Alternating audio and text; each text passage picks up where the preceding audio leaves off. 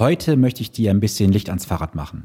Denn häufig wird sehr schnell gesagt, ich habe einen Vermögensverwalter, obwohl derjenige gar kein Vermögensverwalter ist. Man sagt auch sehr schnell, ich habe einen Anlageberater, einen Vermögensberater.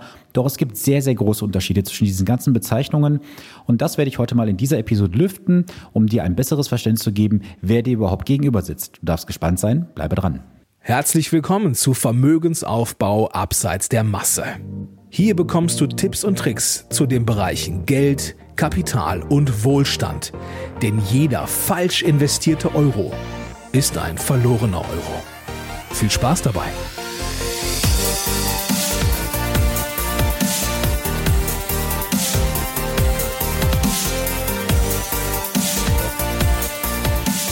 Ich begrüße dich zu der heutigen Podcast-Episode. Mein Name ist Sven Stopka und ich bin dein wirklich unabhängiger Finanzexperte, der dich in den Bereichen Vermögensaufbau für zum Beispiel deinen Ruhestand, die Vermögenssicherung und die Vermögensstrukturierung begleitet ohne dass du die Angst haben musst, irgendwelche Provisionen zu bezahlen, denn als echter Honorarberater ist dies ein Fremdwort für mich. Sicherlich kennst du auch dieses Phänomen, man möchte etwas mitteilen, man hat einen Begriff im Kopf, aber es gibt für eine Bezeichnung sieben Definitionen. Und so ist es gerade auch im Anlagebereich sehr, sehr stark, dass es hier sehr viele Berufsbezeichnungen gibt oder auch, ich sag mal, Fantasienamen zum Beispiel, die dann sehr schnell verwendet werden, um sich in ein gewisses Licht zu stellen. Und ich habe das jetzt vor kurzem wieder erlebt, dass jemand mir sagte, er hätte einen Vermögensverwalter, was ich mir bei der Anlagesumme gar nicht vorstellen konnte.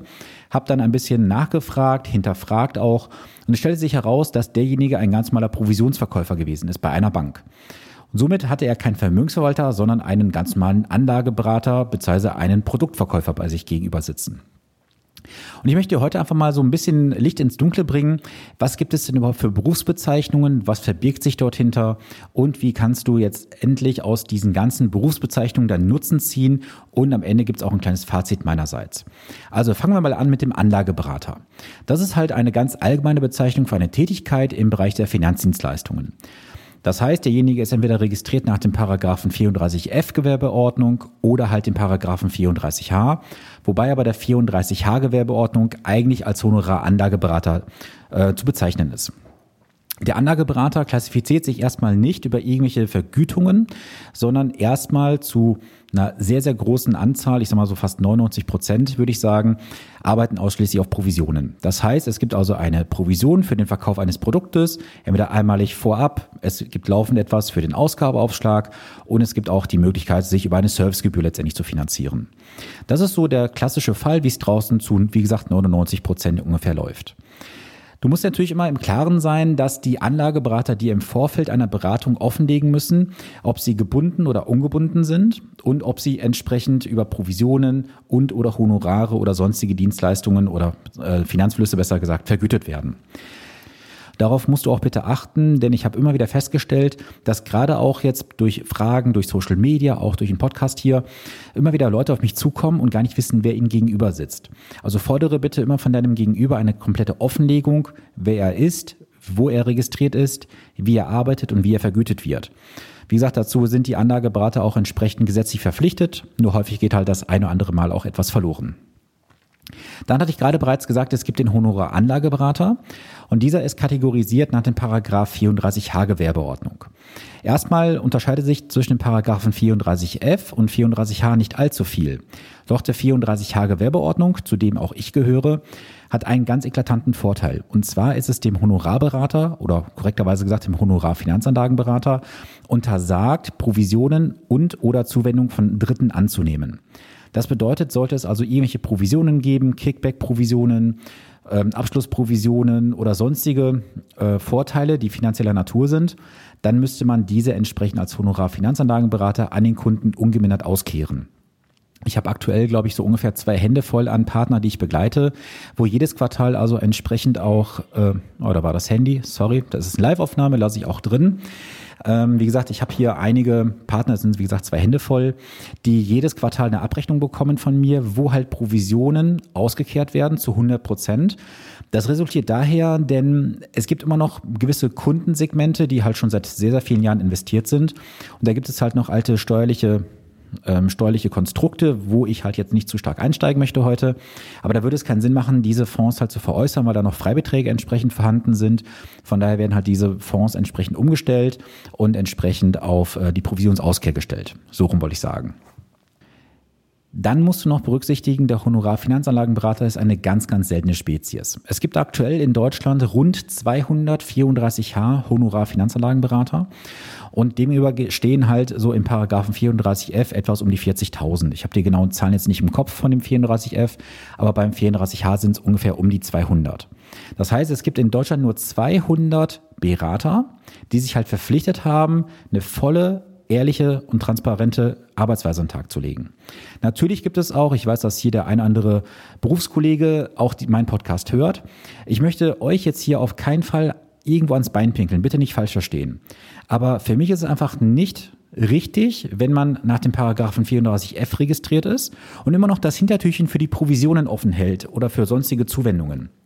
Also wenn jemand im Paragraphen 34f unterwegs ist und sagt, er ist Honorarberater, sage ich ganz offen, ist es für mich ein Lippenbekenntnis, aber keine tatsächliche Umsetzung. Denn wer als Honorarberater arbeiten möchte, der sollte sich auch bitte so entsprechend registrieren. Und ich als Honorarfinanzlagenberater habe einen ganz großen Vorteil. Ich habe eine geschützte Berufsbezeichnung. Das heißt also, niemand darf sich Honorarberater nennen oder beziehungsweise Honorarfinanzanlagenberater, wenn er nicht entsprechend registriert ist. Und ja, ich habe auch jetzt aktuell wieder sehr viele äh, Zuschriften bekommen, auch von hier, von euch aus dem Podcast, die mir gesagt haben, Sven, da gibt's jemanden, der ist auch Honorarberater, guck die Seite mal bitte an. Und tatsächlich sind diese Menschen keine Honorarberater. Das ist alles eine Farce, was da draußen passiert. Es wird das zarte Pflänzchen der Honorarberatung missbraucht, um dem Kunden irgendwas zu suggerieren, was nicht da ist. Also wenn du jetzt Verbraucher bist und einen Honorarberater suchst, ich gebe dir den eindringlichen Appell bitte mit auf den Weg. Schaue bitte in das Impressum auf der Seite, ob derjenige nach Paragraph 34h Gewerbeordnung registriert ist. Ist er das? Ist er ein Honorarberater? Ist er das nicht? Ist er vielleicht ein Trittbrettfahrer, der halt das saubere Wort der Honorarberatung nutzen möchte, um dir vielleicht am Ende teure und vielleicht auch schlechte Produkte zu verkaufen. Dann gibt es noch die Honoraranlageberater nach Paragraph 93 Absatz 1 WPHG. WPHG ist das Wertpapierhandelsgesetz. Und das sind halt diejenigen, die auch auf Honorarbasis arbeiten, aber auch entsprechend andere Produkte anbieten dürfen, wie Aktien und andere Möglichkeiten, die ich aktuell nicht anbieten darf und auch nicht anbieten möchte, ehrlicherweise gesagt. Und davon gibt es aktuell nur 17 Eintragungen in Deutschland. Also die sind auf der Seite der BaFin auch entsprechend veröffentlicht, diese, diese Personen bzw. Unternehmen. Wie gesagt, davon gibt es aktuell nur 17 Stück.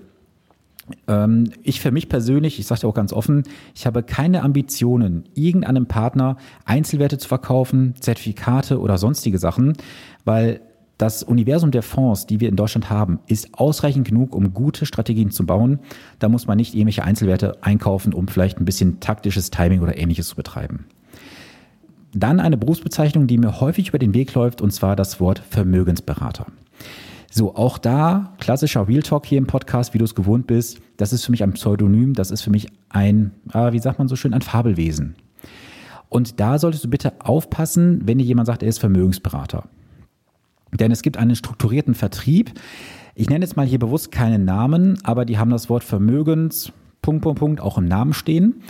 Und da solltest du bitte ganz, ganz vorsichtig werden. Also, das ist ein strukturierter Vertrieb. Das heißt also, hier werden Leute letztendlich sehr, sehr häufig angeworben, die dann halt im Freundes-, Bekannten-, Familienkreis erstmal alle abklappern dürften. Dann werden Produkte umgestellt, da wird irgendwas verkauft und nach wenigen Monaten sind diese Personen oft beruflich nicht mehr aktiv. Da mag es auch sicherlich Ausnahmen geben, gar keine Frage. Aber da ist halt allergrößte Vorsicht geboten, wenn jemand sagt, er ist Vermögensberater. Denn oft ist es so, dass diese Personen auch gar keine echte Ausbildung genossen haben. Und gerade auch, wenn ich dann so Sachen lese wie ich bin geprüfter Vermögensberater. Das ist so ein Bullshit, denn einen geprüften Vermögensberater gibt es nicht als Ausbildung. Du kannst den ähm, geprüften Finanzanlagenfachmann, Fachfrau machen. Das ist ein Abschluss bei der IHK. Du kannst auch was mit, was ich Kaufmann für Versicherung Finanzen machen. Aber geprüfter Vermögensberater ist eine interne Qualifikation und nichts öffentlich-rechtliches. Das musst du bitte immer unterscheiden. Wenn du jetzt mal googelst und dann halt geprüfter Vermögensberater eingibst, dann wirst du sehr häufig bei einem Unternehmen landen, was ich heute auch nicht hier namentlich nennen werde. Und dann solltest du dir einfach die Frage stellen, ob du halt von einem geprüften Vermögensberater, der nach meiner Dafürhaltung halt ein Fabelwesen ist, entsprechend beraten werden möchtest oder halt nicht. Und alle diese Bezeichnungen, wie ich gerade gesagt habe, Vermögensberater, Honorarberater, Honorarfinanzanlagenberater, Honoraranlageberater und der Anlageberater allgemein haben eines gemeinsam. Sie dürfen alle keine eigenen Handlungen unternehmen ohne die Unterschrift oder den Auftrag des Kunden. Das ist etwas, was alle verbindet. Ähm, bei dem Honoraranlageberater muss ich ganz ehrlich sagen, bin ich gerade etwas überfragt, ehrlich gesagt, aber muss ich offen lassen. Deswegen sorry, wenn ich das nicht sofort liefern kann. Aber alle haben keine Möglichkeit und dürfen es auch nicht, ohne Auftrag oder Weisung des Kunden einen Auftrag durchführen. Und jetzt, meine Freunde, kommen wir zum Vermögensverwalter. Da gibt es in Deutschland auch einige, wie ich finde. Und die Anlageentscheidungen trifft der Vermögensverwalter für den Kunden. Denn es gibt im Vorfeld einen gewissen Korridor, den man festlegt, auch an die Strategie, an äh, Volatilitäten, an Verlusten und so weiter. Und in diesem Korridor darf sich der Vermögensverwalter in der Regel bewegen. Natürlich hat auch jeder Vermögensverwalter seine eigene Strategie, sein eigenes Vorhaben. Wie gesagt, das ist jetzt allgemein gehalten. Und in der Regel ist eine Vermögensverwaltung erst ab einem hohen sechsstelligen oder sogar siebenstelligen Betrag zugänglich. Jetzt muss ich fairerweise sagen, es gibt inzwischen natürlich sehr, sehr viele gesetzliche Auflagen, die wir als Honorarfinanzanlagenberater halt erfüllen müssen. Es gibt aktuell einen gewissen Trend zur Vermögensverwaltung und diese ganzen äh, Finanzanlagenfachleute und ähm, Finanzanlagenberater, die schichten gerade nach und nach um in die Vermögensverwaltung. Bedeutet, sie sind eigentlich nur noch Produktverkäufer von einer gewissen Strategie, die standardisiert aufgesetzt wird. Und dann wird nur noch verkauft und dann darf sich halt der Vermögensverwalter in einem gewissen Korridor bewegen. Und trotzdem bekommt halt der Anlageberater, schräge Verkäufer, immer noch eine Provision für das, was er gemacht hat, nur weil er einmal ein Tippgeber gewesen ist. Denn sehr häufig ist es so, dass diese Anlageberater bei der Vermögensverwaltung nur als Tippgeber letztendlich fungieren und selber gar keine Arbeit mehr damit haben und auch gar nicht mehr selber beraten dürfen außerhalb. Denn die Beratung macht ausschließlich der Vermögensverwalter. Ich möchte den Vermögensverwaltern auch hier nicht zu nahe treten, bitte nicht falsch verstehen, falls einer hier Vermögensverwalter sein sollte. Ihr habt durchaus eure Berechtigung, gar keine Frage. Nach meiner Meinung ist aber ein Vermögensverwalter erst sinnvoll, wenn es wirklich um richtig große Summen geht, wo man dann auch sagt, ich möchte außerhalb der ganzen Fondsuniversum äh, Möglichkeiten investiert sein. Denn das ist nämlich etwas, was der Vermögensverwalter auf jeden Fall machen darf und was ihn auch auszeichnet. Er darf außerhalb von dem Fondsuniversum, was verfügbar ist in Deutschland, entsprechend agieren. Er kann also Einzelwerte einkaufen, Zertifikate und was es alles gibt. Auch da gibt es sicherlich gewisse Beschränkungen bei den Vermögensverwaltern oder vielleicht Vorlieben besser gesagt. Das ist jedem dann selbst überlassen. Aber mach dir bitte immer vor, äh, klar vor Augen, wer sitzt dir gegenüber, was hast du für Erwartungen und wie kann dein Gegenüber als Berater, schräge Verkäufer, Unterstützer, wie du es jetzt nennen möchtest, deine Erwartungen erfüllen. Und das ist etwas, was ich auch immer wieder feststelle dass mein Gegenüber häufig gar nicht weiß, was so die Anforderungen sind, seine Ansprüche.